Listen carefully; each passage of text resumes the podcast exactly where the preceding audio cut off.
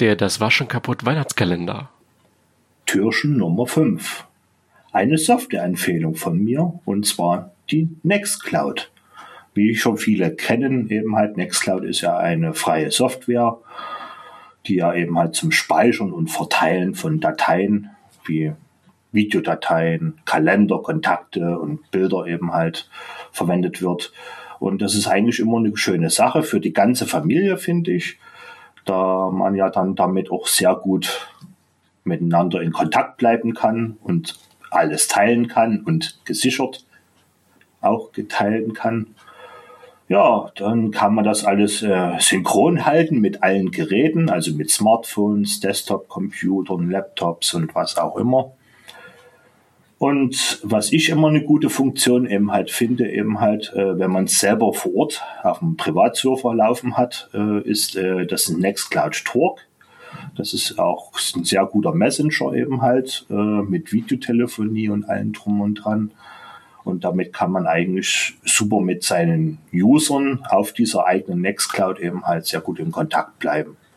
Und ist natürlich auch äh, geeignet zum Beispiel. Es gibt dann auch noch ein äh, Projekt dazu, was direkt für Net, äh, Raspberry Pi zugeschnitten ist. Und zwar nämlich dieses Nextcloud Pi heißt das was dann direkt äh, optimiert ist für Raspberry Pis. Also man muss eben halt nie unbedingt es können, sowas aufzusetzen, sondern es ist dort schon alles vorkonfiguriert dafür.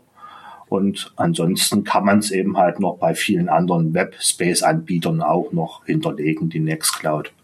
Und es finde ich immer eine sehr praktische und praktikable Sache, eben halt, um wirklich seine eigenen Dateien zu verwalten und auch selber ja, zu teilen und auch selber diese Rechtevergabe dann zu geben, ja, was sehen darf oder auch was machen darf daran. Das finde ich auch sehr, sehr gut gemacht. Und es wird ja immer ständig weiterentwickelt. Aktuell sind wir bei der Version 27. Wie jetzt natürlich die Hauptnummer ist, weiß ich jetzt nie aus dem Kopf.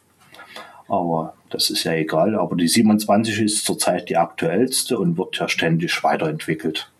Jedes Jahr kommt eigentlich immer eine neue Hauptversion ja wieder raus, wo eben halt neue Funktionen da auch zugefügt werden und auch vieles optimiert wird.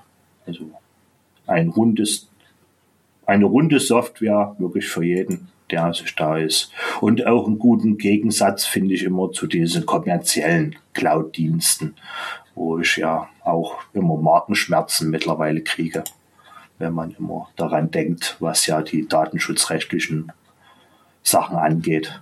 Ja, das ist meine Empfehlung, die Nextcloud 27.